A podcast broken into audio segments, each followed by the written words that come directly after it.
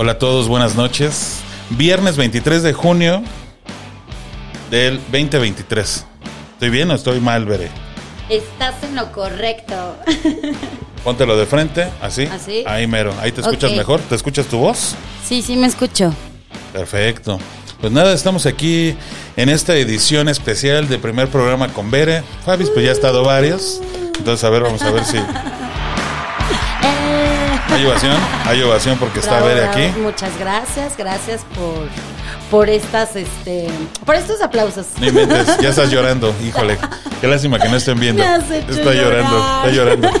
Ah, no es broma. Efectivamente. Ahí estamos, si pueden voltear a la cámara, por favor. Y los voy a presentar en este momento. Esta edición especial de podcast es, em, pues junté a dos personas que tienen vivencias parecidas. Los considero eh, el hombre y la mujer biónica. Así va a quedar el título. Entonces, a, a mi derecha está así. Oye, te falta. ¿Ese? No, ese no. ¿verdad? Ah, no, pensé que era lo que querías que hiciera. No, yo quería. así Ah, sí, sí, como robotina. Ándale. Ah, perfecto. No, pues ahorita, ahorita te vas a enseñar tus piezas.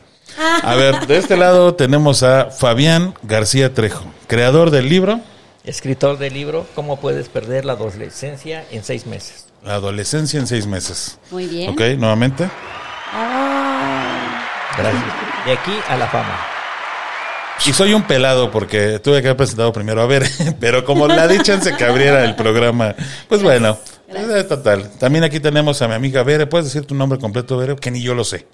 no lo sabes. Perdóname. No. Y, Eso es y según somos amigos, somos mejores amigos. Berenice Hernández Bautista. Ah, perfecto, Bere. Aquí estoy. con- Platícanos, ¿a qué te dedicas, Bere? Soy docente, maestra de preescolar. Perfecto, Bere. Pues bueno, aquí estamos los tres reunidos platicando de esto, esto que les pasó. Tuvieron un accidente estas dos personas. ¿Alguien quisiera iniciar? Primero las damas, después, o después los caballeros. Es un, un intro de lo que va a ser. No necesario que cuentes todo el rollo, nada más un, un ejemplo porque vamos a hacer el programa completo como se debe. Esa es una prueba de audio que va a estar padre después mostrarla. Perfecto, muy bien. Bueno, pues yo tuve un accidente hace cinco años, este, en, en motoneta.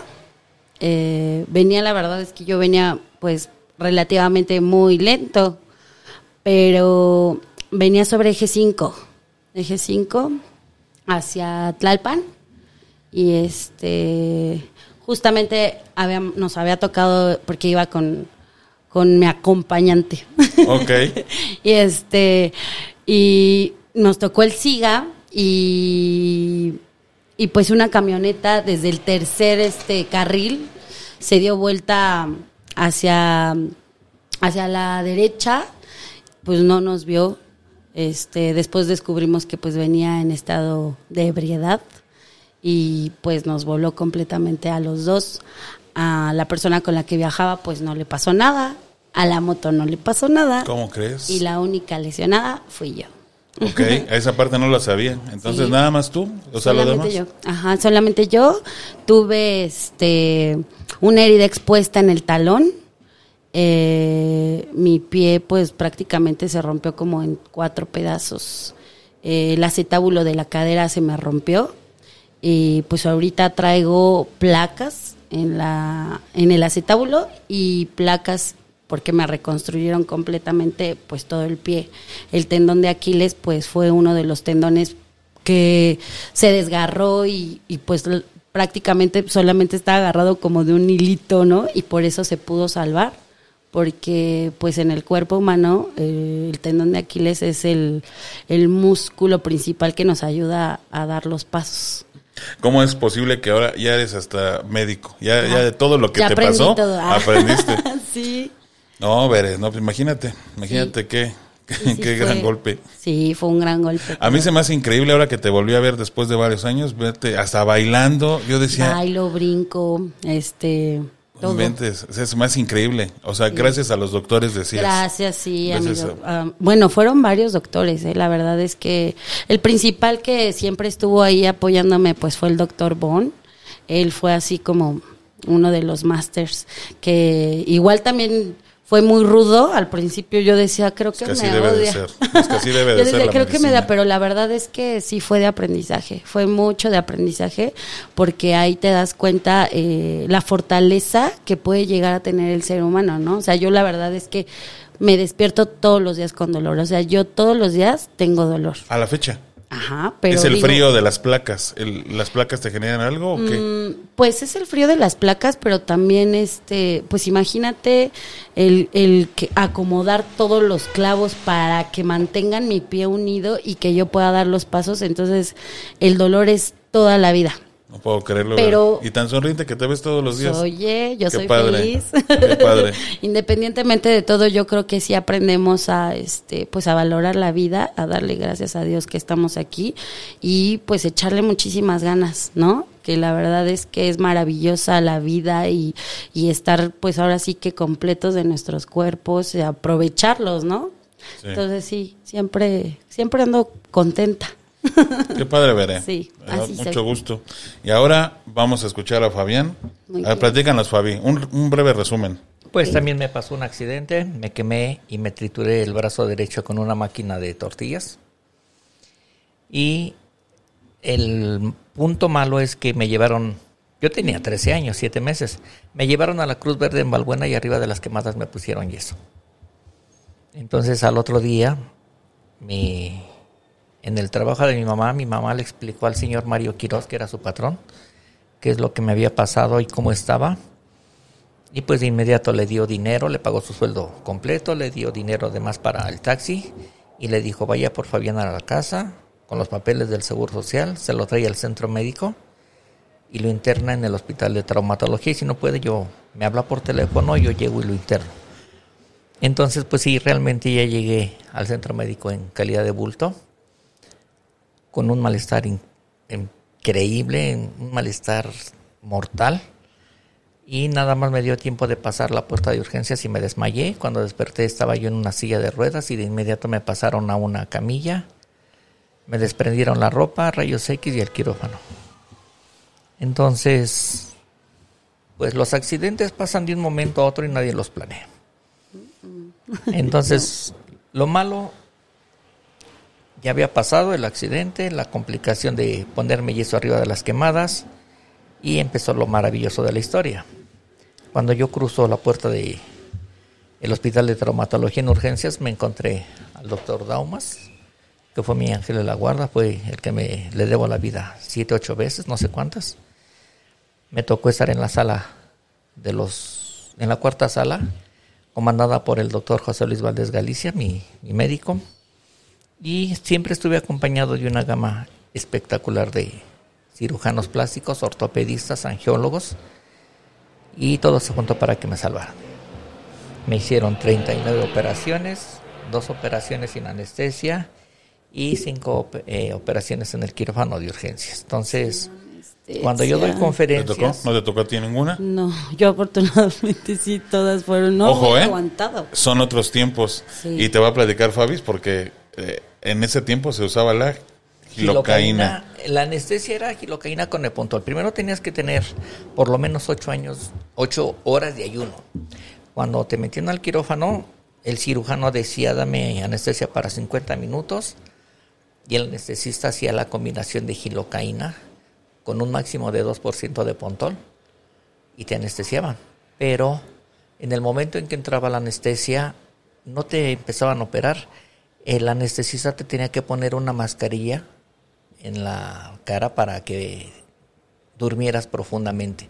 Si no te ponen esa mascarilla en el momento en que estabas operando, te podías despertar en 5, 10 minutos o 20 minutos. Aunque el doctor hubiera pedido anestesia para 50 minutos, te podías despertar. Era necesario poner esa, ese gas anestésico que era terriblemente espantoso. Imagínate que te ponen un gato en cada nariz, dos gatos en la boca y luego los jalan de la cola. Así se sentía de espantoso. Ay, qué feo. Entonces, pues No, realmente súper fuerte. cuando empecé a entrar en gravedad, ya me habían operado y me bajaron al- a urgencias a hacerme una operación que se llama fasciotomía palmar. Ajá. En esta fotografía eh, se ven mis huesos. Sí, ya me vi. quitaron piel y músculos desde la palma de mi mano hasta la axila. No, Entonces- está. Entonces realmente tuve la suerte de que todos los doctores se juntaron en el momento oportuno para salvarme. Claro. En la portada de mi libro, en la parte izquierda de la portada, dice un accidente, cirugías, dolor y milagros. Y me ponía mal y algo pasaba y me salvaba. Me volvía a poner mal, me llevaban a urgencias, algo pasaba y me salvaba. Me metían a amputarme el brazo, algo pasaba y me salvaba. Pero eh, eh, hubo factores increíbles, ¿no? Por ejemplo, mi mamá, nunca la vi llorar delante de mí, nunca la, la vi que se preocupara, siempre me dio muchísima confianza, aunque saliendo de, de la sala mi mamá lloraba, pero Claro. ese no era el chiste. Entonces, el doctor Valdés Galicia pues siempre fue un cirujano genial. Eh, me encontré con los doctores residentes y los doctores residentes también les debo la vida y el brazo. Entonces, una de las una de las cosas fantásticas que pasaron es que cuando yo crucé el, la puerta de urgencias, el doctor Daumas me tomó unas fotografías. Cuando me mandaron a cirugía reconstructiva, el doctor Daumas me recibió. Y resulta de que todo se juntó para que me salvaran el brazo y la vida. ¿Le puedes mostrar el brazo a ver? Más o menos para que se vea un poquito. Levántatela ahí de ese lado. Ahí. Eso. Entonces, pues realmente todo lo que pasó adentro, Todo. Todo lo que pasó dentro del hospital, dentro de los quirófanos, siempre pasó algo maravilloso, gracias a Dios, y todo sirvió para que me salvara. Y en unas ocasiones he comentado de que yo veía que algunos doctores eran muy apáticos en el aspecto de la fe en Dios.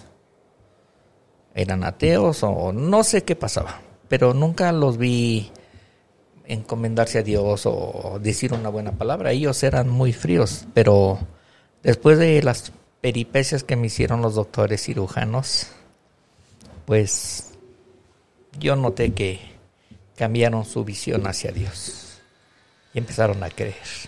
Claro, porque todo lo que estuvo sucediendo pues no fue no fue cualquier cosa, ¿no? O sea, como que el, el que pasaran ciertas circunstancias y, y, y todo cambiara de rumbo, ¿no? Porque la verdad es que cuando, bueno, cuando está, cuando te sucede algo así, sí los doctores te dicen, pues aquí hay de dos, ¿no? Bueno, al menos a mí siempre mi doctor me decía, aquí hay de dos. Yo perdí mucho, mucho, este, mucha piel eh, de la parte del talón. Este, prácticamente, pues lo, lo que pensaron es, ay, nada más unimos, ponemos una bendita y va y se va a su casa. Al tercer día que abrieron la venda, pues ya toda la piel estaba podrida, se estaba echando a perder y mucha de la tierra del pavimento, pues estaba contaminando la piel. Cuando cuando abren la venda, pues la piel se empieza a caer, ¿no? y yo veía el color de la piel pues podrida, se veía horrible. Yo dije, "Ah, Dios mío, ya, gangrena, ¿no? De tan feo que se veía. Pues yo me acuerdo que yo lloré horrible y el doctor me dijo, no, ¿sabes qué? Vamos a hacer un como exudado, mandarlo a hacer este a, a- Patología. Ajá, para ver qué tipo de bacteria es la que traes, ¿no? Y obviamente pues traía la peor, porque pues imagínate la tierra del pavimento, orines de animales ahí, o sea, aceite de carro, todo, pues se combinó y todo entró en mi piel. Entonces yo entré a 18 lavados quirúrgicos a la semana. A la Ah, semana. A la semana me lavaban este, la, ¿Ardía? la herida. La herida. ¿Ardía, dolía? Es que gracias a Dios, pues tuve la mejor atención, estuve en un hospital privado. Entonces, porque afortunadamente la persona que me accidentó, pues la lograron agarrar, porque ella se iba a dar a la fuga, la agarran y entonces afortunadamente es que pues me dieron la mejor atención en pues uno de los mejores hospitales. Entonces, sí, la tecnología ayudó a que, por ejemplo, toda la piel que se me desprendió y que estaba podrida y que perdí mucho, este, hay un sistema que se llama sistema VAC y sistema PICO. El sistema PICO lo que hace es trabajar todo el día. Si tienes alguna infección, por ejemplo, no sé, que empieces a segregar este pus, le empieza a apretar como sacando la pus, ¿no? y el sistema pico y el sistema VAC lo que hace es como drenar toda el- toda la sangre y hacer que se empiecen a generar este como glóbulos rojos y que se siga produciendo más piel. La idea de usar ese aparato era para poder cerrar la- los huecos que se habían quedado sin piel.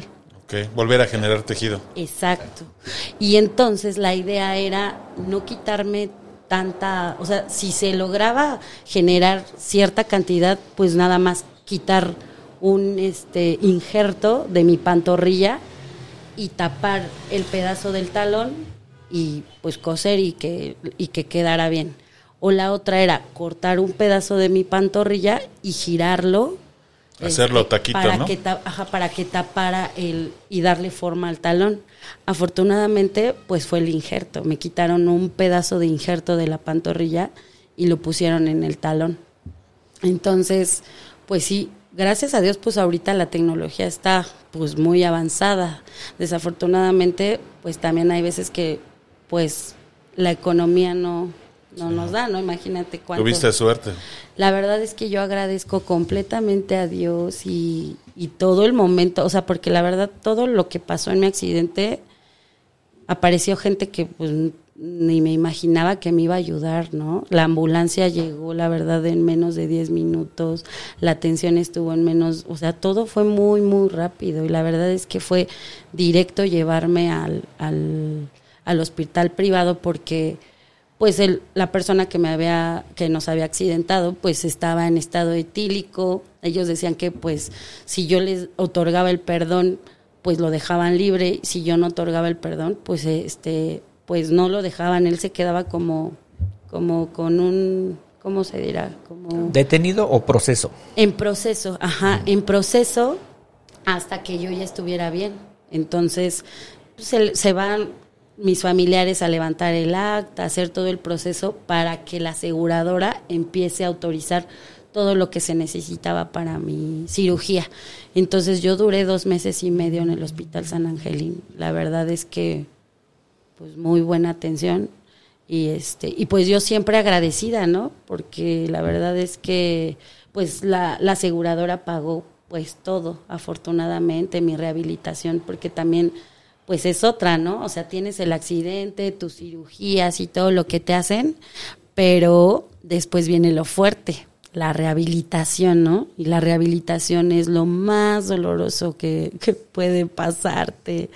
La verdad es que yo creo que yo creo que los, los terapeutas que estuvieron conmigo, la verdad, me, me, me dieron mucha fuerza en esa parte, ¿no? Porque habían veces que yo me doblaba y decía, es que no voy a poder pisar, ¿no? O sea, imagínate, este, aparte también se, se debilitan tus músculos, pierdes masa muscular en, en, en las piernas, entonces volver a tomar como esa fuerza que tenías, o sea, la verdad es que yo ahorita amo mi cuerpo y lo bendigo completamente porque, o sea, es algo bien fuerte, ¿no? O sea, ¿cómo puede, cómo puede ser que en poquito tiempo se empiece a debilitar los músculos, o sea, se empiecen a atrofiar partes de tu cuerpo bien cañonas, ¿no? ¿Cuántos años- ¿Cuánto tiempo fue la rehab- rehabilitación? Fueron siete meses. Órale. Siete meses, pero este a mí me decían, tienes que caminar bien, o sea, tienes que caminar bien. Eran duros contigo. Eran muy Era- duros. Pero está bien, es que es parte, ¿no? Sí, yo, la verdad es que yo gritaba, ¿no? Yo decía, no, es que tú no sabes, ¿no? Lo que me está doliendo, tú, tú pues eres el terapeuta. Y ellos me decían, no me importa, entonces se va a ir tu hora sí, y entonces perfecto, nos vemos mañana si quieres. Pero, pero no, la verdad es que yo, un día me dijo un terapeuta algo bien chistoso, todo lo que te está pasando o sea, júntalo, únelo para sacar esa fuerza y volver a caminar como caminabas y volver a realizar las cosas que realizabas. Porque yo en mi mente yo ya estaba, no, pues ya no voy a volver a bailar, ya no voy a volver a caminar, voy a estar siempre con un bastón, porque la verdad yo pensaba que iba a estar siempre con un bastón, ¿no? No, y me consta que te vi bailar y dije, yo, tú no me viste, ¿eh? Ah. Tú no me viste, pero yo estaba volteando a ver, digo, no manches. Sí, yo Lo bailo que re bien. platicamos, dije, madre, Sí. bailas mejor que yo. Sí, y a mí no me pasó nada. no manches, Sí. mi pie plano. Ah, bueno. yo- sí, yo te dije, ponte unas, este, ¿cómo Las se llama? plantillas. Unas plantillas, pero pues no, nunca me hiciste caso. No. No sí, manches, este, yo creo que la fuerza, las ganas, este, lo resiliente que puede ser, pues, la, el ser humano, ¿no? Resiliencia, esa es la, La clave. resiliencia. La resiliencia es la clave de, de querer hacer las cosas, de avanzar, este, y a veces te sientes mal, ¿eh? O sea, yo la verdad, yo era muy vanidosa. Me encantan mis pies, yo siempre usé guarachitos y cuando veía a las niñas usando guarachos y, y yo decía, "Ay, ya no voy a poder usar, ¿no? Pero, y me costaba trabajo, me costaba trabajo de repente decir, pues, pues voy a mostrar el pie, ¿no? Pero ahora la verdad es que ay, a mí me vale. Yo ¿Cuánto digo, tiempo te tardaste en recuperar esa confianza para salir, que tus pies ¿Qué salieran? crees que fue muy rápido? Afortunadamente soy una mujer bien fuerte por ese lado, que algo que llegue a pasarme y es así como de, a ver, llóralo, pero mañana con todo. Hoy puedo estar triste por alguna situación, pero mañana te levantas con todo. Y yo creo que a partir de mi accidente eh, soy la mujer fuerte que, que soy ahorita, ¿no? Hay veces que de repente, pues como en la vida nos pasan situaciones y hay veces que digo, ay, ahí va de nuevo, ¿no? Otra vez. Otra vez. Pero la verdad es que soy de las que a lo mejor estoy pensando todo el día, pero mañana me levanto con la pila y digo, "Ah, venga Dios, yo puedo y vamos para adelante, ¿no? Entonces, yo creo que esa, eso me lo ha dado a partir de mi accidente. Y pues valorar, ¿no? Ahora sí, este, veo yo, por ejemplo, a mí mi ortopedista me decía, es que si tú hubieras traído unas botas especiales para tus pies, no hubieras tenido, o sea, si te caes y lo que fuera, eh, y a lo mejor sí te hubieras lastimado, ¿no? Pero no hubieras tenido esa herida expuesta como yo ahora veo a varias chavitas que hasta en chanclas van y digo, "Ay, Dios mío, que se pongan algo. O luego van en las motos y el, el casco en el en, en- En la mano. en la mano y dices, De mí no vas a estar hablando. Lo uso como te he coderas. visto, te he visto. Ah. Lo uso como coderas. Sí, no, entonces, sí a veces digo, chavos, este, hay que cuidarnos, ¿no? O sea, la verdad es que mm, hay que, hay que empezar a educar a la sociedad para, pues, para empezar a tener, o sea, el que quiera traer moto, pues, cuídate, ¿no? Este, protégete, usa lo que te, porque prácticamente si nos ponemos a ver, el cuerpo está, pues ahora sí que para un golpe en, en- con, de un carro, pues va directo a tu cuerpo, ¿no? Sí, no hay protección ni más No andando en una moto. Entonces sí, yo creo que a veces es importante como que invertirle a esa parte de... Yo a veces veo a los chavos, ¿no? Que traen así como que todo el... Sí, su traje de... Ajá, pero digo, no, qué bueno, qué bueno, porque la verdad es que, por ejemplo, los raspones así, yo tuve raspones en la, en la pierna derecha, o sea, mi accidente fue en el del lado izquierdo, pero en, en la pierna del lado derecho traigo unas cicatrices de, pues, yo creo que al momento de que me caí, pues Sí, pues, me raspón. quemé con el... Si en la ¿sabes bici, si en la bici los raspones que me di, no me imagino en la moto. Exacto. Y no ibas tan rápido aparte, ¿no? Que como a 60. Menos, iba yo creo como 40, apenas nos acaba de dar el SIGA cuando nos invistió la camionetita, entonces sí, sí fue, sí fue fuerte, la verdad, pero yo digo, ¿cómo el cuerpo es, no? Porque yo al momento de caer, yo todavía, mi cuerpo, algo decía, párate, sacúdete y, y- Y ya como si nada. y como si nada, y todavía me levanté, o sea, yo me acuerdo que todavía yo me levanté, ¿no? Se acercó una chica y me dijo, oye, no, por favor acuéstate porque tienes El tu pie roto como en siete pedazos. Me dice eso, ¿Qué se siente? No, impactante. O sea, yo me quería, me, me caí porque yo vi el charco de sangre, vi mi la pie impresión color- sí, que el dolor. Exacto. Sí, como que el dolor al principio no, no fue así como no fue tan duro. El impacto fue ver el pie, que literal nada más mis dedos agarraban, o sea, el, el empeine estaba completo, pero todo lo que era el pie, el talón, deshecho, colgando. Entonces ahí sí fue lo fuerte, fue lo fuerte. Entonces cuando me empiezan a, a poner el inmovilizador para pasarme a la ambulancia, empiezan a checar, ¿no? Columna, vértebra, clavícula y así, roto, roto, roto. Y yo, Mamá. entonces imagínate oír también ¿Tu todo clavícula eso. también se rompió?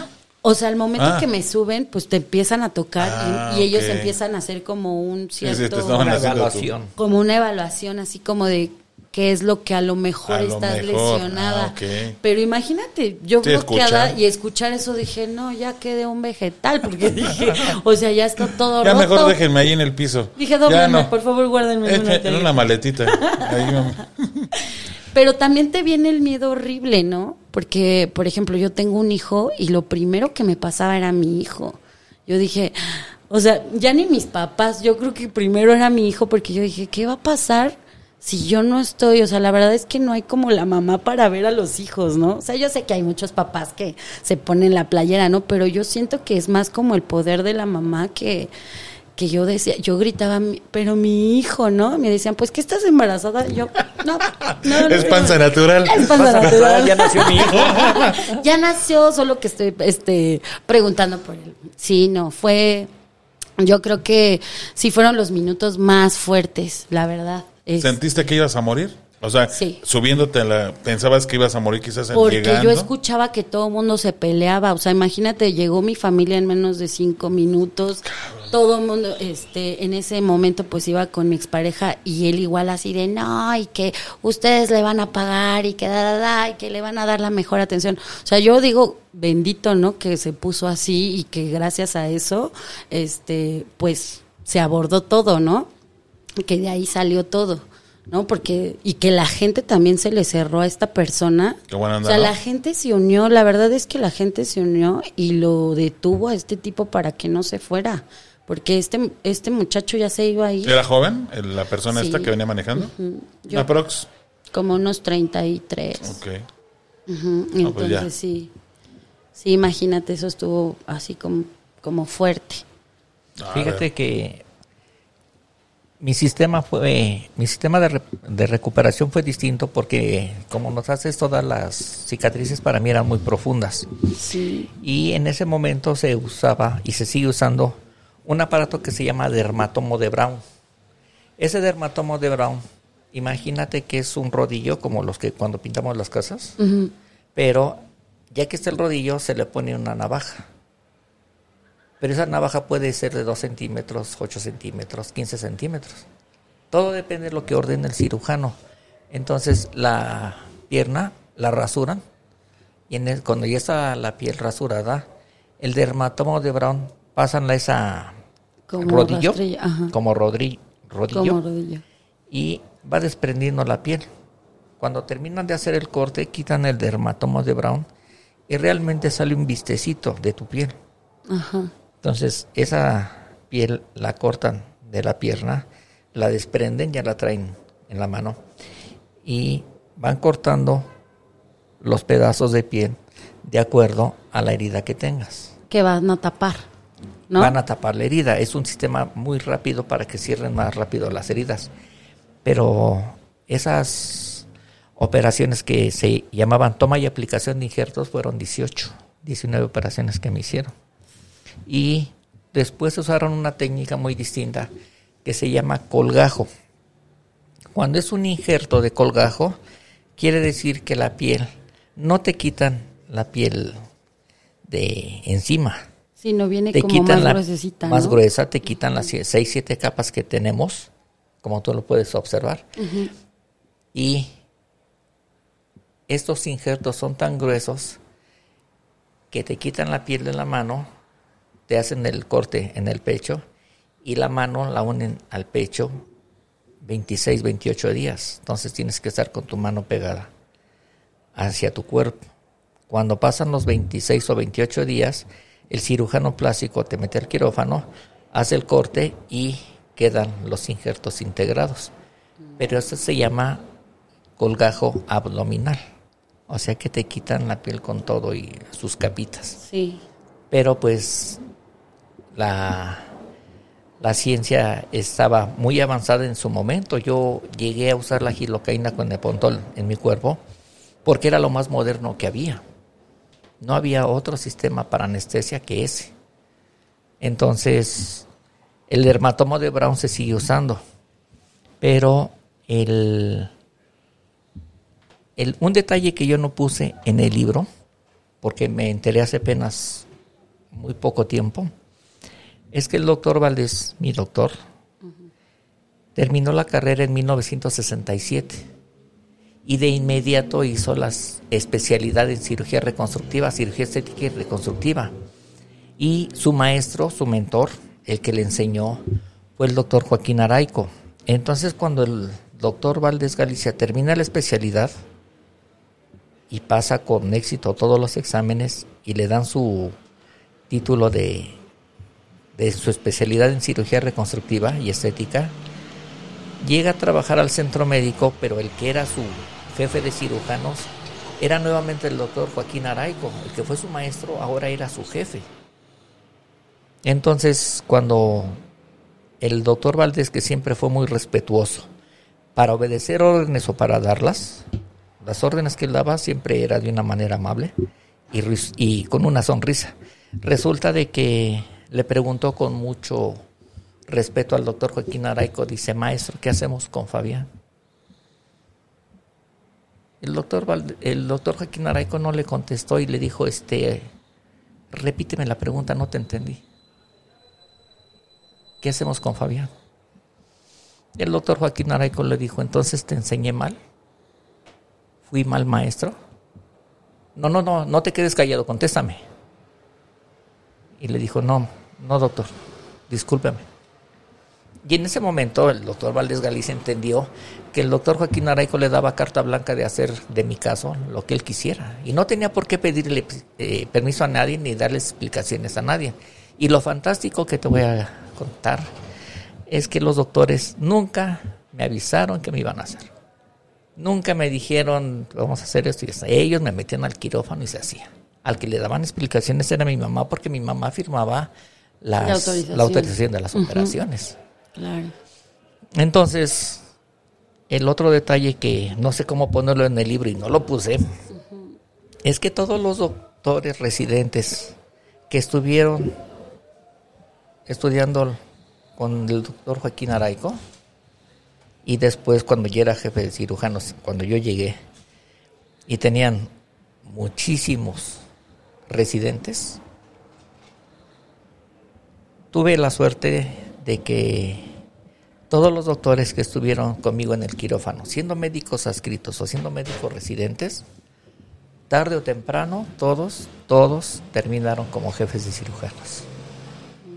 Entonces decía el doctor Valdés que yo era de buena suerte. Le dije, pues que el afortunado soy yo por haber encontrado a todos los doctores que en su momento me salvaron.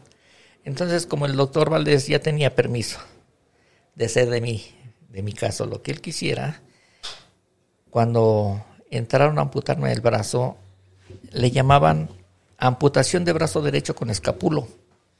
Eso quiere decir que me tienen que quitar primero la clavícula de mi cuello, me tienen que desprender el omoplato y ya cuando el, la clavícula y el omoplato estén desprendidos de mi cuerpo, ya me cortan el hombro con todo y brazo. Entonces todo eso se iba a la basura. Por eso se llama amputación de brazo derecho con escapulo. Entonces, el doctor, el doctor Valdés le dijo al jefe de ortopedia, al doctor Rosales, que en ese momento estaba considerando prácticamente el mejor ortopedista del continente americano, no del país ni del Distrito Federal, era considerado el mejor ortopedista del continente americano. Y tengo entendido que un alemán y un francés se le acercaban, eran los tres ortopedistas del mundo. Entonces, el doctor Valdés le dijo al doctor Rosales que no era necesario amputarme el brazo, que me podía salvar. Y el doctor Rosales se salió y le dio una indiferencia si me amputaba o no me amputaba el brazo. Entonces, pasaron unos días y cuando el doctor Rosales estaba dando consulta, lo vocearon y subió al noveno piso y le dijeron hay que amputar el brazo. Entonces, el doctor Rosales llegó con sus ayudantes, su herramienta, que son fierros, pero cromados, limpiecitos y desinfectados, pero son fierros al final de cuentas. sí, sí, al fin de cuentas. Entonces, el doctor Valdés procede a desprenderme el brazo y con cierto tono de alegría le dijo al doctor Rosales, Fabián tiene buena irrigación sanguínea, todavía se nos puede salvar. Y el doctor Rosales, dentro de su vanidad y de su gran sabiduría, le dijo al doctor Valdés, ni madres, yo no me voy a mi casa si no le amputo el brazo a Fabián. ¿En serio? Dice, es que se nos puede salvar. Y el doctor Rosales dice, ¿que no quieres que Fabián viva? Dice, sí, yo, yo quiero que viva, pero que viva con calidad. Y sabe que lo más importante, doctor, es que Fabián está aquí en cirugía reconstructiva. No está en ortopedia. Si es necesario, le mando a hablar y le señala la puerta y el doctor Rosales salió enojado. Pero Bueno, pues a ese sí. grado, Sí. a ese grado me, me defiende el doctor Valdés, que toda la vida fue mi amigo, se me perdió, la verdad sí se me perdió tres veces y las tres veces lo encontré. Ay, qué padre. Entonces fue mi amigo hasta, hasta la muerte. Entonces, pues realmente, dice el doctor Daumas en una conferencia que dio en la Asociación Mexicana de Cirugía de la Mano, que en esa época se cosían las cosas de manera diferente. Y pues presentó mi caso de una conferencia y al doctor Valdés, al doctor Rosales. Bueno, es, es un conjunto de doctores a los que les debo el brazo y la vida. Por lo menos yo le calculo pues, que les debo la vida unas 20, 22 veces. Así de grave estuve. Y algo pasó. Veo la vida con alegría, estudio. eh, todo para mí es positivo.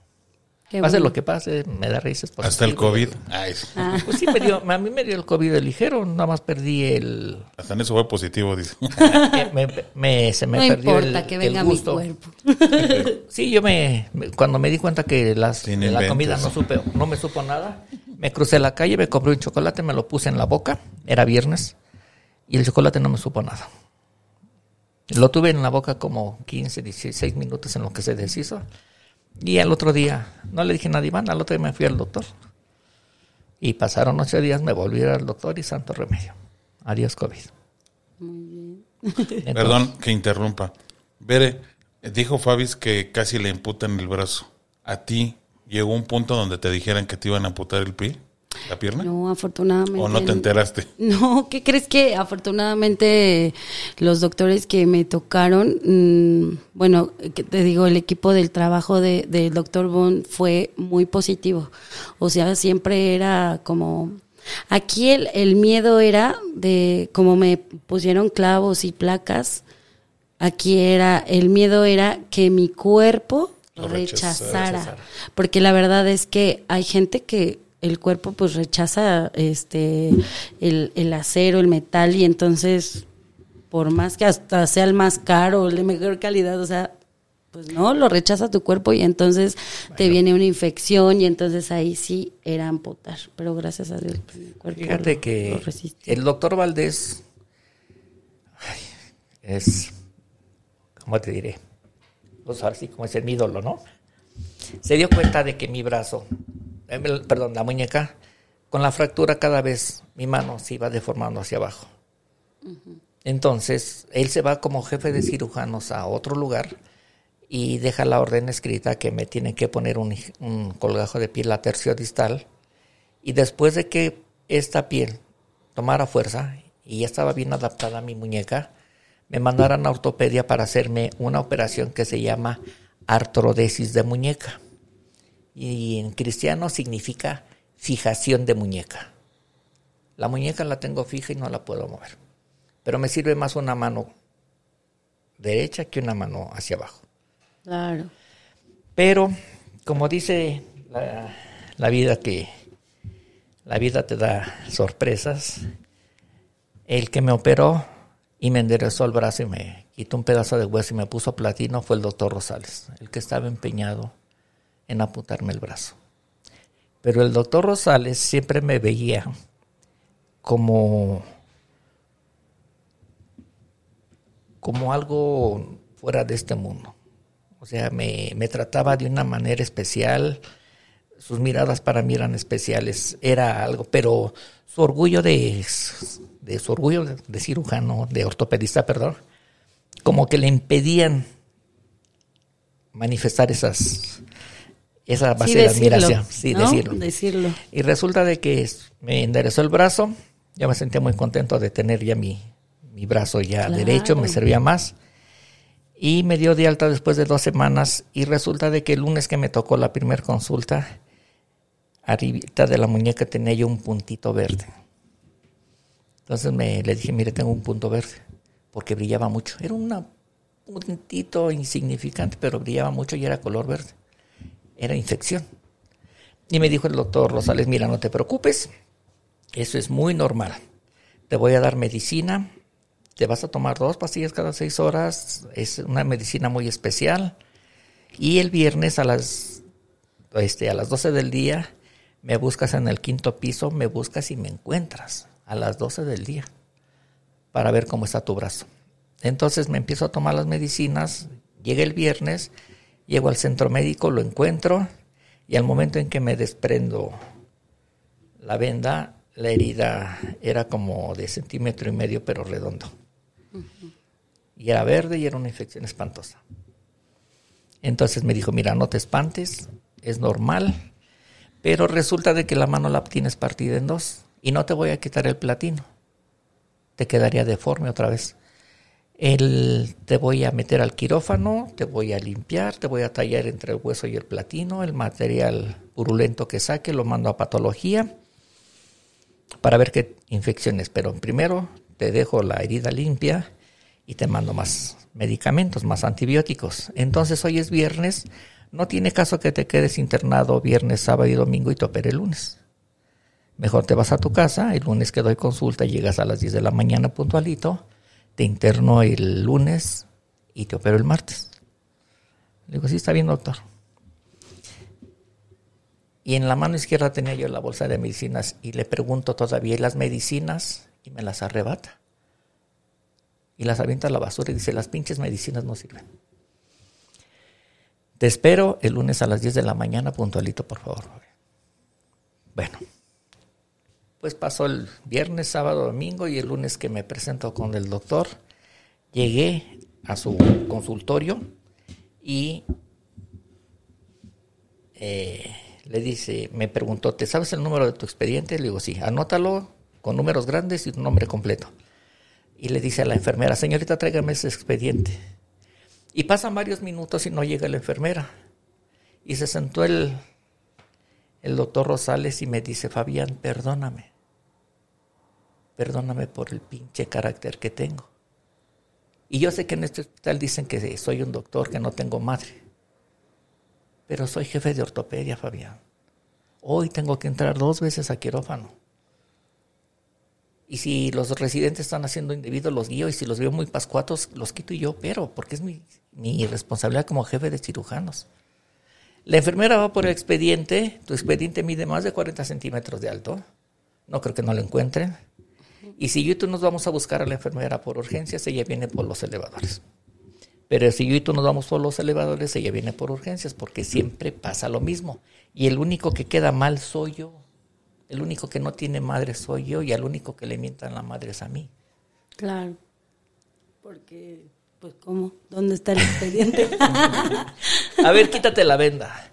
Entonces me quito la, la venda y cuando llego al momento donde está la gasa, en la mano izquierda, pues sí me temblaba porque, pues, sabía, si no, Los yo nervios sabía, todos, no, sí. yo sabía cómo iba a estar la herida.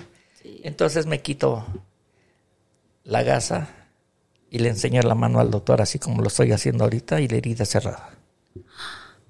¿En serio? Así como está ahorita. Entonces el doctor eh, le cambió la expresión, sentía que se ahogaba y no me podía hablar y se, se le cortaba la voz. Pero al momento en que se le cortaba la voz, las lágrimas le empezaron a escurrir por la barba. Y me preguntó, ¿a qué santo le rezas?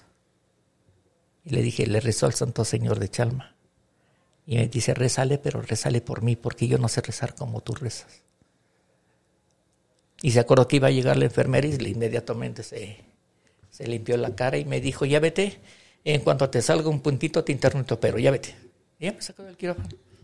Por eso ahí en la portada dice, un accidente, cirugías, dolor y milagros. Y como, Ahora uno, y como uno se vuelve necio, como se vuelve uno, vamos, eh, yo le pedía permiso al doctor Valdés de quitarme los puntos y el doctor me- Valdés me decía, "Ay, pues ahí están las pinzas y las tijeras y yo me quitaba los puntos. Y cuando llegaban la- a curarme las nuevas doctoras, las residentes, que estaban en la especialidad, pero resulta de que les decía, por favor, tálleme duro. Doctora, por favor, por el amor de Dios, tálleme duro, quíteme la infección. Permítame. Y les agarraba su mano con las gasas y las obligaba a que me tallaran, pero fuerte. Y le decía a la doctora, mire, está saliendo pus, o está saliendo material purulento, vuélvame, cambie de gas y vuélvame a tallar. Y les volví a agarrar la mano y, me, y me y yo les hacía que me tallaran duro. Ahora ya está saliendo sangre, ya no hay infección, así me voy a aliviar más rápido. ¿Cuántos años tenías en ese tiempo, Fabi? Ay, ya tenía. Cuando me pasó el accidente, 13 años, 7 meses, y de lo que te estoy platicando, ya estaba yo en los 16 años. O sea, estuviste desde los cuantos hasta los cuantos yendo al hospital. De los 13 a los 19. Siete, mi tratamiento duró prácticamente 7 años.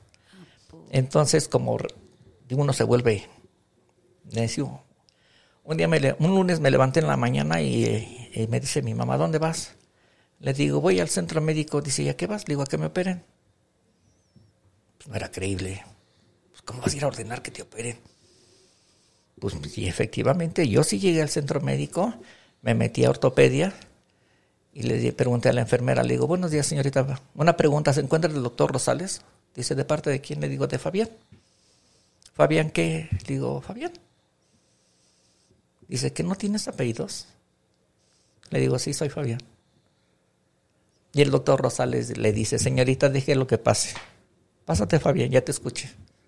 El doctor Rosales estaba acompañado como de nueve doctores, doctores y doctoras, residentes. Lo importante de esto es que ahorita que hablo de los residentes, todos los residentes que a mí me tocaron ya eran médicos, ya tenían cédula profesional, pero querían su especialidad en cirugía reconstructiva y tenían que volver a estudiar en, la especialidad. sí. Entonces, los residentes que a mí me tocaron, pues ya eran doctores titulados. Entonces el doctor les dice a los doctores, a los residentes, dice, así como ven, este cabrón me dejó dos veces plantado. Dice, ¿faltó la consulta? No, no faltó la consulta. Entré a amputarle, entré a amputarle el brazo derecho con escápula dos veces y las dos veces se salvó. ¿Verdad, Fabián? Le digo, sí. ¿Les puedes mostrar las cicatrices a los doctores? Sí. Y me quité la camisa y les enseñé las mis cicatrices, mis movimientos, la fuerza que tengo. Me hacían preguntas, yo les contestaba. Y después de que pasaron varios minutos de preguntas y respuestas, el doctor Rosales me dice, ¿en qué te puedo servir? Digo, "Ay, doctor, le, digo, le vengo a pedir un favor muy especial. Dice, si puedo, con mucho gusto. Y si no, pues ni modo. ¿Qué se te ofrece? Le digo, ¿me puede quitar el platino, por favor? Dice, no, Fabián, no es necesario que te lo quite porque lo puedes usar el resto de tu vida y no te pasa nada. Le digo, eso ya lo sé porque eso me lo explicó usted. Dice, ¿y por qué quieres que te quite el platino? Le digo, porque no lo quiero tener. ¿Por capricho? Sí. Por capricho.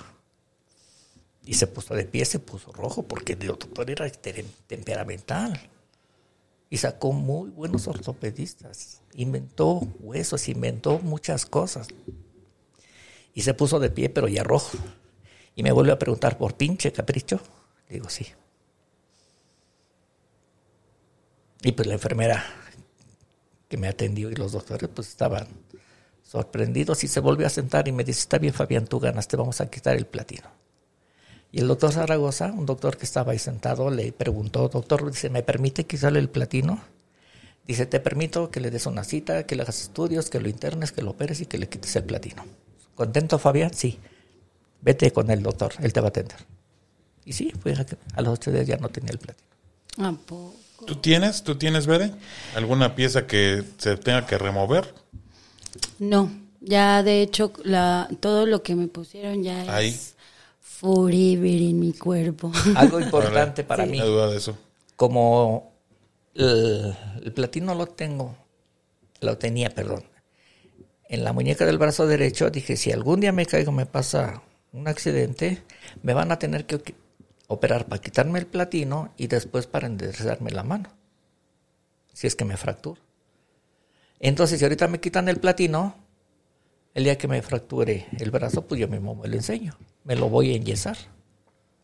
Por eso fui a que me quitaron el platino y sí, me quitaron el platino por puro capricho. ¿Cómo ves? Fuerte. Fuerte, dices. No, sí estoy impactada, la verdad. Este, no, pues sí, no, yo la verdad es que no, le fue muy poco lo mío, o sea, Ay, fue poco lo mío. Es que o sea, sí fue, sí, No, no. sí fue algo Sí, fuerte. Quítate el pie para que vea. Mira, No. Ah, ah, yo Pero me lo puedo bien, quitar. cuando me pasa el cabrón. accidente y arriba de las quemadas me ponen yeso, pasaron 20 más de 24 horas. ¿Qué pasa? Si a ti te hubieran atendido en el momento, te llevan a la ambulancia y te meten al quirófano, no hubiera pasado nada, pero pasaron días, pues digo, pasaron horas en donde tu piel se te infectó. ¿A qué grado? A que cuando te quitaron la venda y la gasa, Lo se que van pasa es que se enfocaron, por ejemplo, sí, lo primero que llegaron, eh, cuando llegué, lo primero que hicieron fue meterme a la resonancia magnética. Y en la resonancia magnética, pues ver que ningún órgano interno se hubiera estrellado o que tuviera, no sé, algo. Para que no tuvieras algo interno, ¿no? Exacto. O sea, era para descartar algún derrame interno, pero también para darse cuenta cómo venían los huesos, ¿no? Se dan cuenta que mi acetábulo de la cadera estaba roto y entonces me dicen, primera operación mañana tu cadera. Entonces al otro día a las 7 de la mañana me operan la cadera y después esa, ese mismo día en la tarde me meten a quirófano para pues para cerrar lo que era el pie, pero pensaban que nada más era pues cosemos, cerramos y Sí, pues, limpiamos, Y ya. asepsia, cosemos y vamos. Exacto. Pero cuando me van a dar de alta, me dicen al tercer día, no, pues ya yo creo que ya te vas a ir y bla, bla, bla. Y yo dije, ay, qué bueno, pues a recuperarme en mi casa, ¿no? Pero cuando me dice el doctor, oye, pero vamos a revisar tu, tu pie y ven que, pues que la, la herida estaba pues infectadísima, porque imagínate, ya, ya la piel estaba mal, o sea, por ¿Cuántos días habían pasado? Tres días Tres días. tres días ya me iban a dar de alta y cuando ven manches. eso, pues el doctor se queda así y dice, no, ¿sabes qué? Te vas a quedar y ahorita vamos a empezar a ver, pues enfocarnos ahora en tu pie, ¿no? Pues cuando empiezan a revisar bien ya se dan cuenta que pues literalmente uno de los, no, no sé cómo se llama ese huesito, pero es el que hace que movamos nuestro pie así para arriba y para abajo. Tibia, peroné. No, esos son de acá, de, de chamorro. Ajá, Ah, es otro. Pero Ah, se, cuenta. Ah, Tan aquí, en esta parte. Ajá. Ah, sí, ok, los huesos ok, ok, pequeños ok. que unen al pie. Ándale, sí, es un huesito muy chiquitito. Y entonces ahí fue donde, pum, metieron las placas, pusieron los clavos y bueno, entonces ya estaba. Pero ahí era cerrar, o sea, que quedara pues cubierto de piel, ¿no? O sea, porque ya estaba unido, pero ahora la onda era que Cubrirlo de quedara piel. cubrirlo de piel, porque había perdido mucha piel. Por eso te digo que el sistema VAC y el pico pues me ayudó de- demasiado, ¿no? Entonces, este, por eso duré casi dos meses en el hospital, aparte que me estuvieron haciendo los lavados quirúrgicos, porque como tuve la peor bacteria, pues me estuvieron, me pusieron muchos, este, ¿cómo se llaman? Sueros fotosintéticos, o sea, que no les podía dar la luz porque eran, ahora sí que eran como medicamentos que hacían que fueran matando, este, el, La la bacteria. Ajá. Entonces, este, por eso te digo que sí, pues, gracias a Dios. Y aparte caí ahí, ¿no? Porque yo, por ejemplo, después del accidente, pues estuve, estuve en el particular, pero también mi trabajo, pues me, o sea, yo trabajo en escuela y mi directora decía, no, pues nosotros te vamos a esperar hasta que, hasta que te, te recuperes. Entonces yo tenía que ir por mis incapacidades al seguro, pero pues ya ves que en el seguro, si no vas tú, no se lo dan a nadie.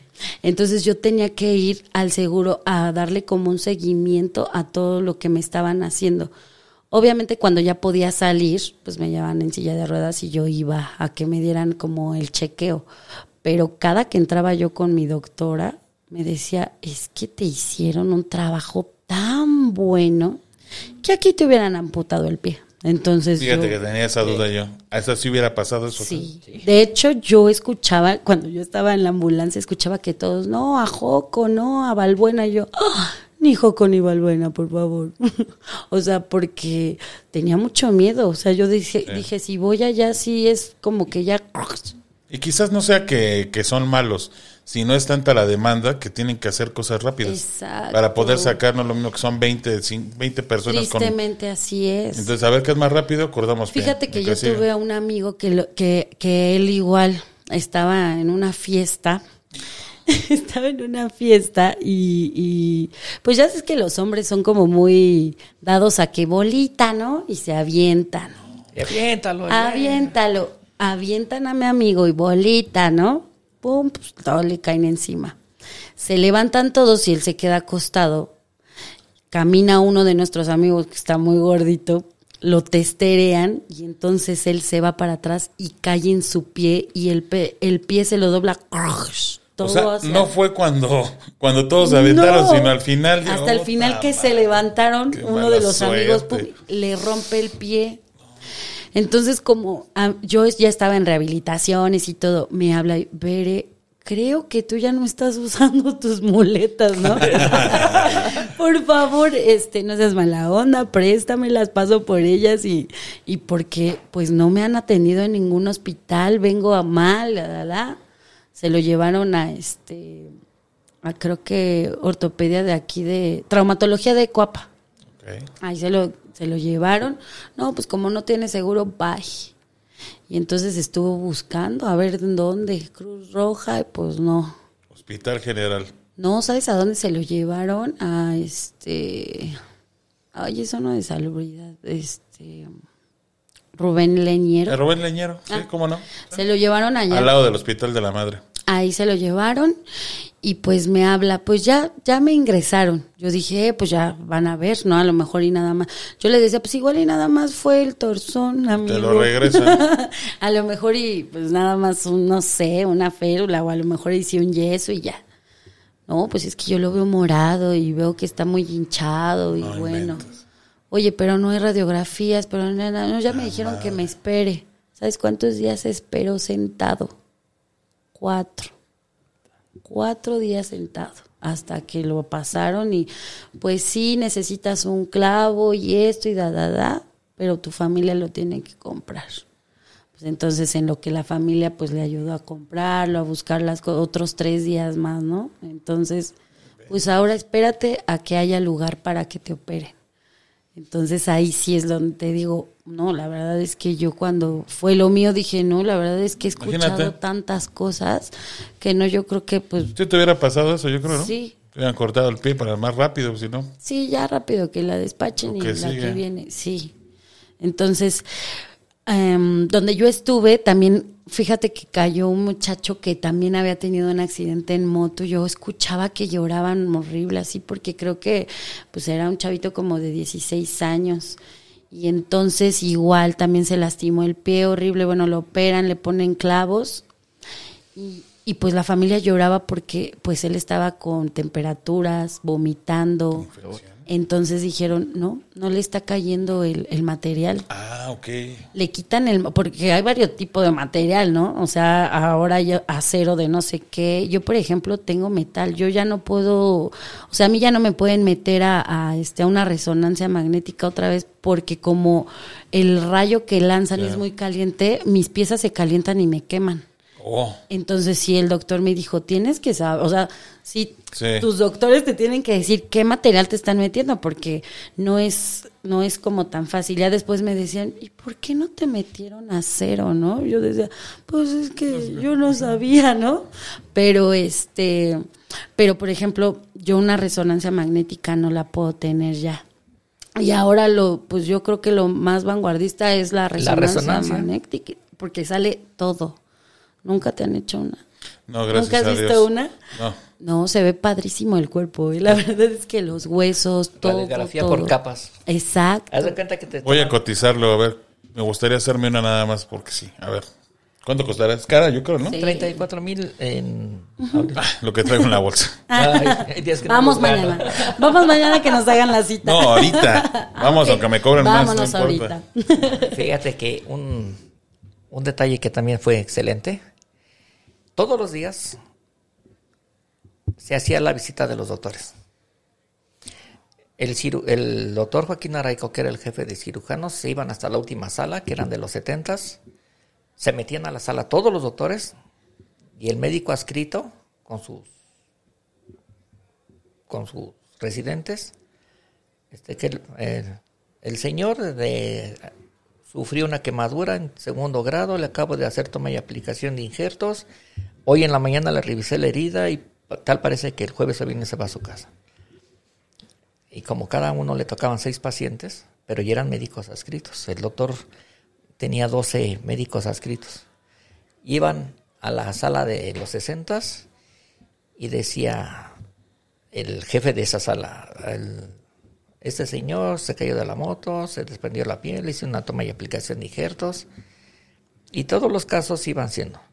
Pero cuando notaba el cirujano algo raro, el jefe de cirujanos, perdón, le decía, ¿y qué procede, doctor? No, pues ne- necesito hacerle esto, esto. ¿Qué espera? Y en ese momento se abrió el quirófano y se operaba. Pero a ver, entiendo que esto era como una junta de puros doctores. Sí, pero Y en le ese tenían momento- que dar- le tenían que dar explicaciones al doctor Joaquín Araico. A la Pero- cabeza. a la- al cerebro. O sea, ¿se tomaba como una decisión Sí. o era un resumen de todo no, lo no, que no, habían Cada visto? uno tenía que decirle qué pas- había pasado con cada paciente. Ok, Y en ese momento el doctor Daumas decía, abran el quirófano, yo entro. Abran el quirófano. Entonces el doctor Daumas, que en el tercer capítulo puse que es mi ángel de la guarda, porque era el residente y era el que se quedaba. El doctor Valdés operaba y daba instrucciones. ¿Quién me cuidaba y quién cumplía las órdenes? Los residentes. Joaquín, el doctor este, Carlos Daumas, el doctor Joaquín, este, perdón, Arturo Rivero Torres, el doctor Arámbula, el doctor Lara, o sea, todos los cirujanos que estaban estudiando para hacer su especialidad. Entonces, todos los días se hacía ese tipo de juntas y en ese momento se abría el quirófano, la anestesista y a operar. Y el doctor Daumas, que fue mi ángel de la guarda, un día se aventó la puntada de que en siete semanas no salió del edificio.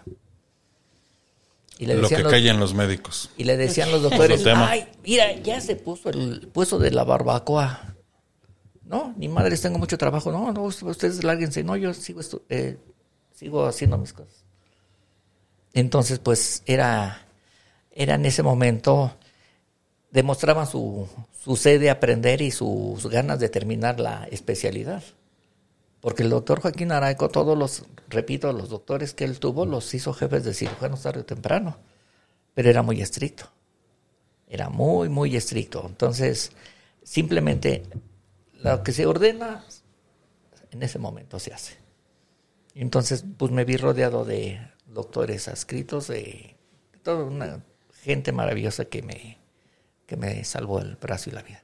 Entonces llegó el momento dentro de mi gravedad que a mi mamá le dijeron, señora, vaya a su casa, el doctor Daumas, vaya a su casa, señora, coma, duerma, descanse, olvídese de este pinche escuincla que lo vamos a cuidar. Su hijo no se muere ni le vamos a amputar el brazo. No se preocupe, señora. Y si su hijo se tarda tres meses o diez meses en salir, ya se salvó. Deme su pase y lo rompió. De a ver, señor, dele un pase de normal a la señora. Va a visitar a su hijo martes, jueves y sábado de tres y media a seis. Y pues fue cuando me les puse tan grave que tuvieron que hacerme dos operaciones sin anestesia, una en mi cama, ni siquiera pidieron la camilla, me operaron en mi cama. Y la segunda le dije a las enfermeras, ¿no? Háblele al doctor porque me estoy desangrando. Se me reventó la, se me reventaba la arteria humeral y pues me quedaban dos o tres minutos de vida, entonces se tenía que hacer algo en ese momento. Claro. Entonces cuando le dije eso a las enfermeras llegó el doctor Dauma. Y me lleva la puta madre que le hicieron. No, doctor, no lo tocamos. Y me llevó a urgencias, en urgencias había mucha gente y me le dijo a otro doctor, ponte unos guantes, agarra aquí la herida. Señorita, usted vístame. Y le puso ropa de quirófano y en lo que le estaban vistiendo, me dijo, Fabián, estás un poquito malo, te voy a curar. Demuéstrame que eres un hijo de la chingada y que esos pinches huevos valen oro. Y le dice al otro doctor, bájale, bájalo, bájalo, pendejo. Le gritó al otro doctor y lo, lo- me bajó a una ambulancia, una camilla chaparrita de, de ambulancias y el doctor me operó sin anestesia. Y no sé si fueron ocho minutos o veinte o no sé cuánto, simplemente fue una eternidad. Sí, me imagino. Entonces, en un momento tocó algún tendón, algún nervio, y el ojo se me fue hacia abajo y las costillas se me, sentía piquetes y calambres, se me, como que se me contraían. Decía, Y el "Ora, doctor, ora". y el doctor Valdés, Ay, el no, doctor, No me hagan cosquillas. Ah. el doctor ¿Cómo es Daumas el me cuerpo, dijo, no? El doctor Daumas me dijo, ¿qué tienes, hijo de la chingada? Te estoy curando. Permítame, doctor, permítame. Y me, agarré con mi pie de la camilla, con mi mano izquierda me agarré de la camilla y le dije a la enfermera, quite su mano de mi cara, quite su mano de mi cara, póngala en el hombro, póngala en el hombro, empújela hacia abajo, más, más, más, ahí, ahí, ahí. Y le dije, ya, doctor. Yo ya estaba agarrado de aquí, la- el, el otro doctor me estaba agarrando el codo y la enfermera me estaba empujando mi brazo del hombro hacia abajo. Estaba yo inmovilizado y el doctor este, Daumas me acabó de operar. Entonces cuando yo ya quería pedirle un descanso, quería yo, quería yo hacer algo porque ya el dolor era insoportable, llegó un doctor con vestido de, con ropa de quirófano y, y le pregunta, ¿en qué te ayudo? Dice, no, ya acabé, vete ya a atender a los que están ahí tirados en la camilla. Ahorita te alcanzo. Entonces ya me vendó el brazo, me pasaron a la camilla normal, ya habían quitado la sábana que estaba toda llena de sangre. Y me dijo el doctor Daumas, muy bien, muy bien, pinche chamaco cabrón. No esperaba menos de ti. Te felicito, saliste huevudo. Entonces, pues, le dije, pues gracias, pero gracias por salvarme, no porque me dije que tuviera muy grande de lo.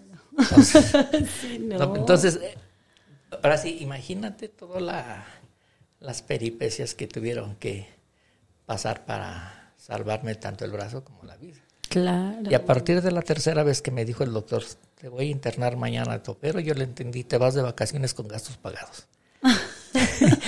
Llegaba yo al hospital, las enfermeras me abrazaban, tuve no sé cuántos romances con las, con las Sí, enfermeras, imagino, con las muchachas que repartían la cena, con las Con razón por ahí vi una foto, ¿no? En el siglo XXI.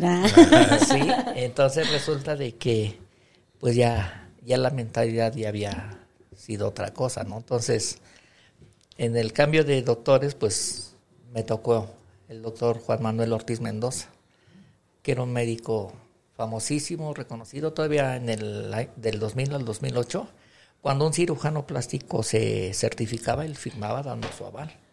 Y él me hizo ocho operaciones. Pero la, ¿cuál era la disyuntiva que yo tenía? Que yo quería estar con el doctor Valdés. El doctor Valdés ya no era mi médico, ya se había ido a otro hospital como jefe de cirugía. Yo tenía que seguir en traumatología. Y el doctor Valdés, que entraba, todos los médicos adscritos entraban a trabajar a las 8 de la mañana.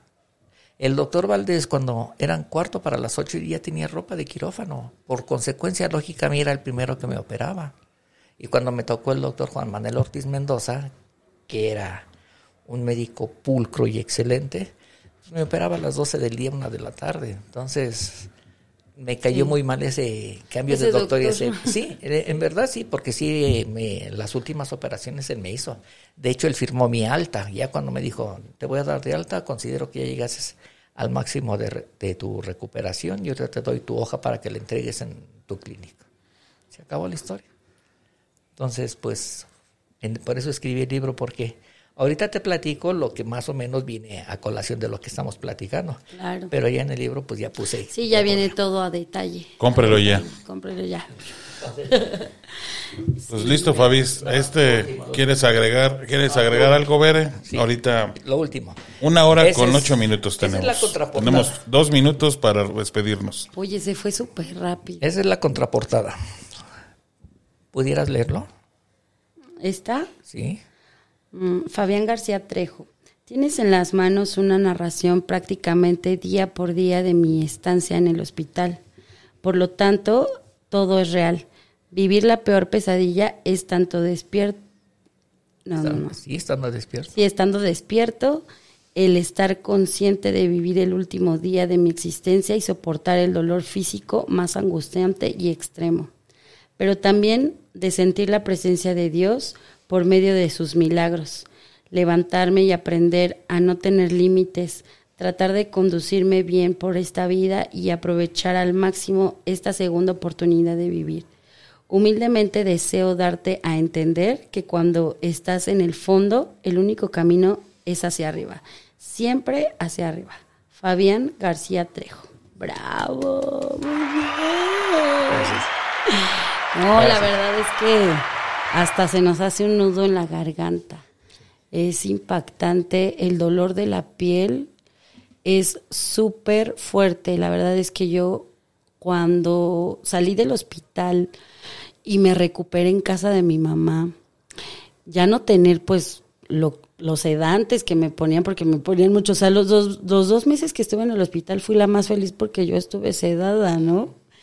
Pero, pero cuando estuve en casa de mi mamá, la recuperación, me volvía loca el dolor de la piel horrible. Me acuerdo que un día entró mi mamá y me dijo, ¿por qué gritas? Del dolor tan fuerte que sentía en la piel, que sentía que me estaban quemando con un encendedor así el fuego a todo lo que daba en mi piel y yo gritaba, yo por favor, me duele, háblenle al doctor, díganle que me dé algo más fuerte.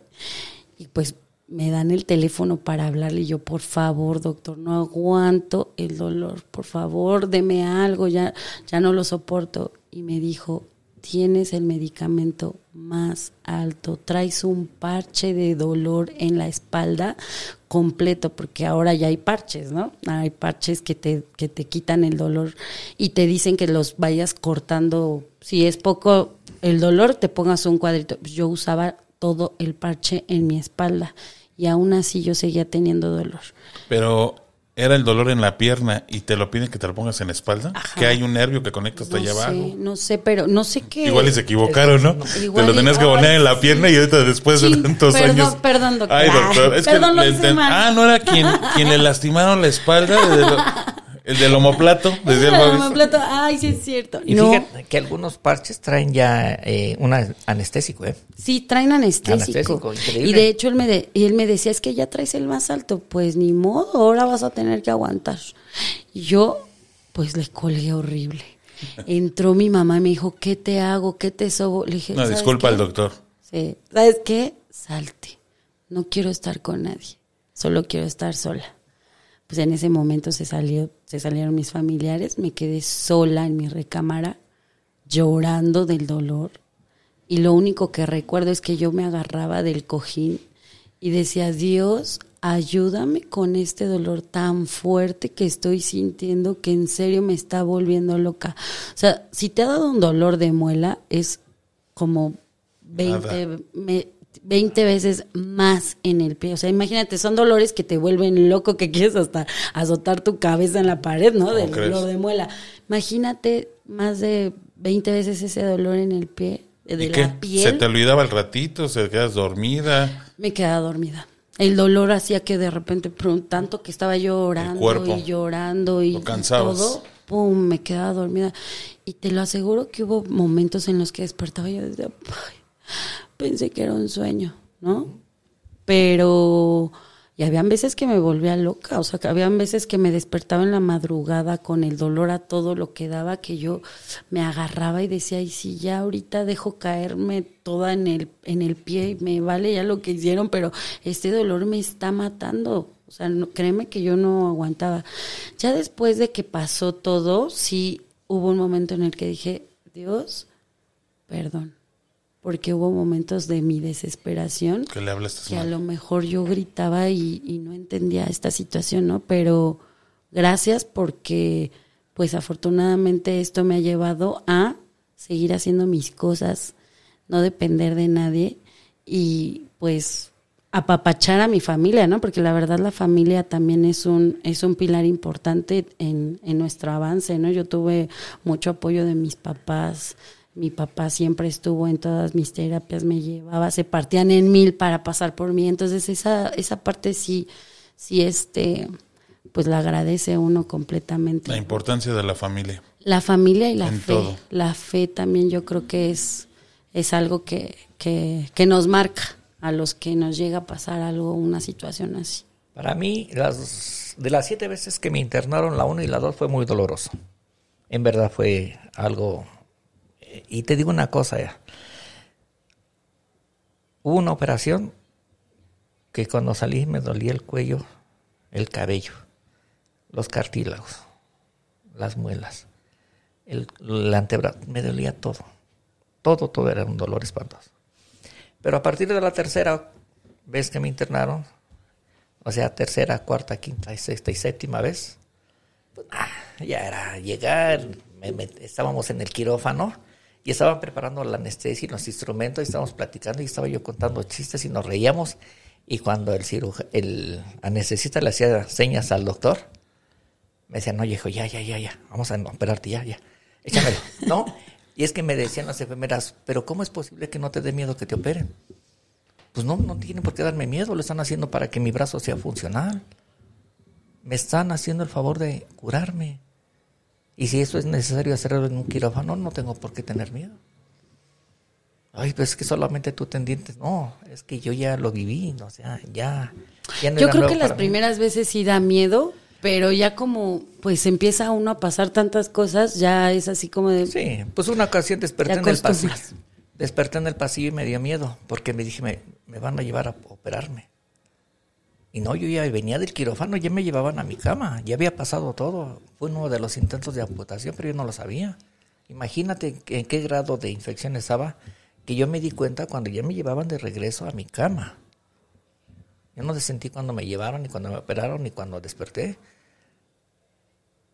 Yo me di cuenta cuando yo venía de regreso. Ahí desperté en el pasillo. Pero pues gracias a Dios aquí andamos. Aquí andamos, aquí andamos. Bueno, pues lata. tenemos que cortar una disculpa. El, el tiempo es oro. Es esto, el tiempo es oro. Nuestros Una hora con patrocin- 16 minutos. Nuestros patrocinadores se Nuestros patrocinadores tienen que entrar. Tienen que tun. No, no, pero no, está perfecto. Esta era parte de la prueba de audio que, que bueno, gracias Bere por venir. Gracias Fabi por acompañarnos. Un gusto. Por la invitación. Bueno, pero ya van a tener su programa extendido cada uno de ustedes, donde vamos a poder hablar sin límite de tiempo, no va a haber ningún límite de tiempo. Esto es porque es importante para el ejercicio, ahorita les explico. Coman frutas y verduras. Ah, muy bien. Pues muchas gracias a todos. Saludos, despídense por favor. Primero las damas. Pues saludos, Gracias. A, Ay, sí. saludos, a, saludos a toda la familia y a los amigos.